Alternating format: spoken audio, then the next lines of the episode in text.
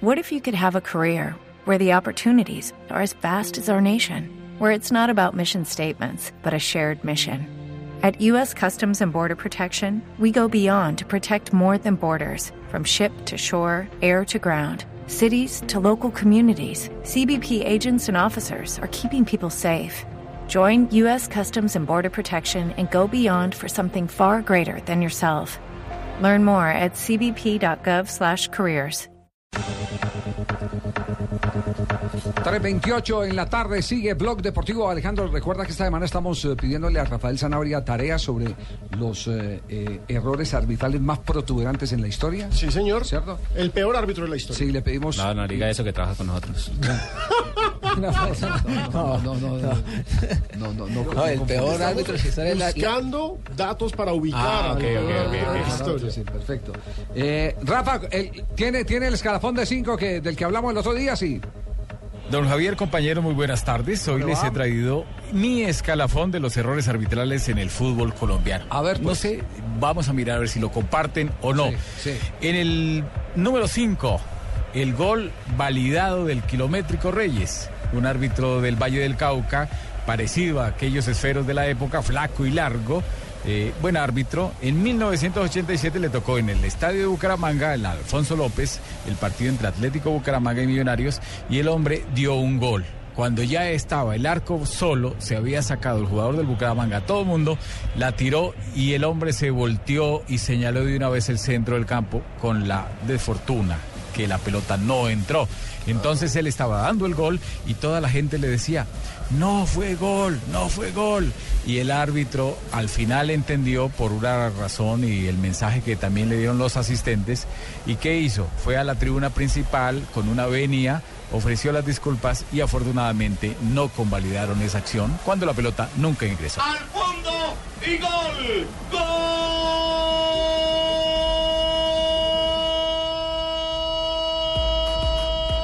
con, con documento eh, fono- Además, ¿no? fonográfico y todo. yo, me- yo me acuerdo, eso Sí, fue sí, sí. supremamente polémico. Casi genera un acto de violencia en el estadio, además. Eh, vamos con el cuarto en el escalafón. eh, de- de- vamos de, de- de quinto a primero. El quinto fue entonces del kilómetro re- el kilómetro el kilométrico kilométrico Reyes. Reyes. El cuarto de quién fue, Rafa? En el cuarto puesto, el penal A a, favor de Millonarios en el clásico con Santa Fe. Eso fue en 1988. Una jugada donde Ramiro Rivera era el árbitro y el, la jugada fue sobre el señor Rubén Darío Hernández. Pero lo terrible de esto es que la acción fue cuatro metros fuera de la 16 con 50. Y el árbitro sí, y el árbitro convalidó y dio, terminó dando una pena máxima que nunca existió, es algo que la gente nunca olvida. El árbitro era Javier. Ramiro Rivera, sí, dígamelo. Javi, Sí. le cuento, le Oh, cuento que hola, yo- Jimmy. Yo, estaba en el estadio ese día. Ah, ¿usted estaba en el estadio ese Una- día? sí, el partido fue a las 3 y 30 de la tarde, me diga Ramiro Rivera. Sí, sí, Pero lo sí. que más me gustó del comentario Sanabria es la música de Lavillos Caracas Gol con Cheo García. ¡Oh, Cheo García! Millonarios. oh, Una canción García. que dicen que es de mala suerte para Millonarios. El tercero, Rafa, ¿cuál es? Esto fue terrible. Eh, en la ciudad de Armenia jugaba el Deportes Quindío e Independiente Santa Fe en 1989.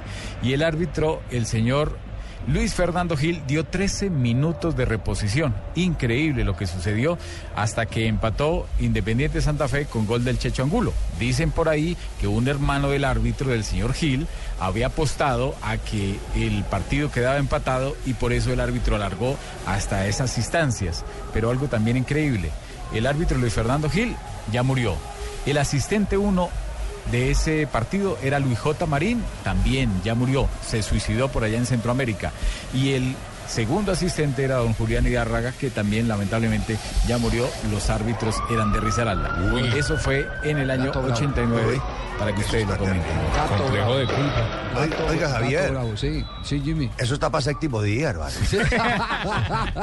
Le cuento, no, eso es verdad. Yo también- eh, Luis J. Marín, un árbitro de Risaralda, de Pereira, todos eran pereiranos. Sí, sí, sí, claro. Luis J. Marín, Búsquelo, fue a ver árbitro si internacional. Y Dárraga también, Pereira. Y Darraga fue árbitro internacional. Así es, así es, Jimmy. Javier. Bueno, nos vamos, me permite un instante porque ya vienen las noticias contra el reloj. Nos quedan pendientes el segundo y el primero. Está No, bueno y el estos tres Está bueno el primeros fueron bueno, malísimos. sí, sí, sí, sí, sí.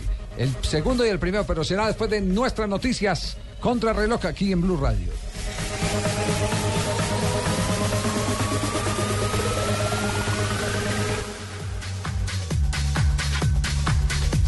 3.39, seguimos con la expectativa. ¿Cuál será el error arbitral más protuberante? El rey, el, ya, ya tenemos tres, recordemos eh, en el escalafón, El kilométrico. el del kilométrico, El después el de Ramiro Rivera Y el de los muertos. y luego el de Yo- los yo 13 tengo un minutos de candidato. reposición. ¿Cuál es su candidato, Fabio? Va- vamos a ver si es el, Bueno, el- el entonces- penalti sobre entonces- el Piojo Acuña entonces- aquí en Barranquilla. Entonces, candidatos después de que termine Sanabria el escalafón, porque aquí está el número dos del escalafón. En el número 2, el gol que para muchos es eh, uno de los errores más graves, yo diría que de pronto el, el- el ma- el de más eh, recordación, que es el gol de Manuel Castro, el gol de Santa Fe, que le, da- le, dan, le dan un gol a Santa Fe en una acción eh, de Rambo Sosa.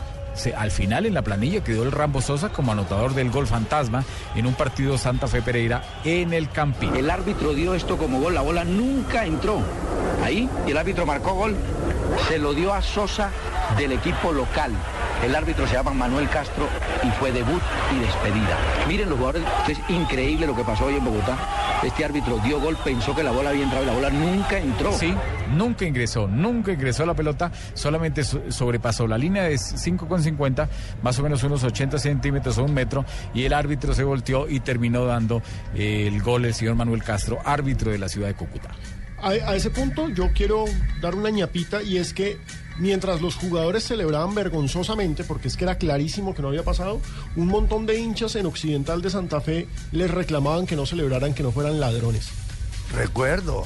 Ganó un premio, la hinchada ganó un premio Jimmy. ¿Usted Sí, recuerda que juego, sí? juego limpio, recuerdo esa tarde allá. Sí. Hay que escuchar al doctor Peláez, narraba Pastor Loldoyo, ojo. Sí, señor. Ay, así Sí, es. eh, Castro, así es. John Jairo Toro, el asistente número uno. Ah, Y el público hacía como decía, no fue gol, no fue gol. Yo estaba en el Exactamente. estadio. ¿Estaba en sano juicio o ya estaba prendido esa hora? No, te- to- solamente tenía dos botellas en la cabeza. ¿no? Estaba casi bien, estaba número casi uno, bien. aquí está el número Oiga, uno. Gaby, usted Número trabajaba en. Todelar en esa época, ¿no? En Todelar. Sí, sí, estaba recién eh, llegadito de Medellín. sí. Cuando era delgado. Ay, no. Aquí está el a mí no me número compare uno. con argentino, vaya a comer un cerro ponqué, hermano. El número uno, aquí está. Y en el número uno, por sus errores, aunque no fue muy notorio, digamos, eh, o la gente no lo recuerda, pero sí por lo que sucedió después, por las consecuencias tan graves en el estadio también de Bucaramanga, Bucaramanga Junior 1981, el árbitro Eduardo Peña, una acción, jugaba Bucaramanga contra el Junior y el, el Junior cometió dos infracciones para pena máxima, el árbitro no las dio. Eh, lo recuerda mucho don José Antonio Churio, el negro Churio, gran narrador de Santander. Bucaramanga desde todos los ángulos buscaba el gol del empate y se presentó una oportunidad que fue la piedra del escándalo, cuando hubo una jugada donde derribaron a el desaparecido ya Roberto Alirio Frascueli en el área de las 16.50, donde el público pidió la pena máxima y el árbitro para él en esos momentos no consideró que se había cometido la falta en el área para cobrarla de los 12 pasos y que podía ser el tanto del empate. Sí, y vinieron los problemas, entró la policía, Bolillo va, Bolillo viene, después se agravó porque el ingreso del ejército que quedaba ahí cerca, eh, disparando y con muchos inconvenientes, al final hubo cuatro muertos y centenares de heridos.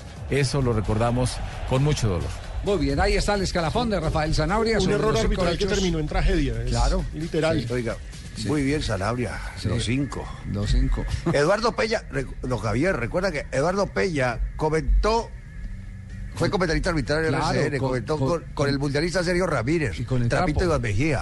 Exactamente, Eduardo Peña, sí, señor. Yo me acuerdo de Eduardo Peña, vivía en el sur de Bogotá. Ajá, el gordito él, rechonchón. Eh, Muy buena- ah, rechonchón, muy- ¿cómo? Muy buena persona. Sí, sí, un, un caballero, Eduardo sí, Peña, sí, coloreto él, ¿no? Medio coloreto. Eduardito Peña, sí, buen tipo. Muy bien, el escalafón entonces de Rafael eh, Sanabria aquí en Blog Deportivo.